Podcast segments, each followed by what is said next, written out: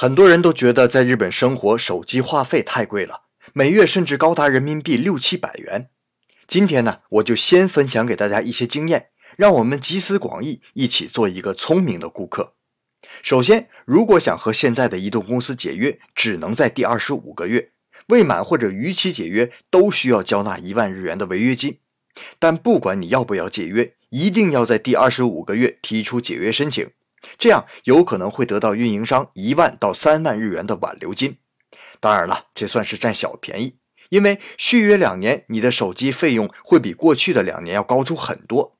那要是两年一换运营商呢？其他运营商为了招觅顾客，可提出很丰厚的条件呢。不过这些都是羊毛出在羊身上，早晚会让你还上的。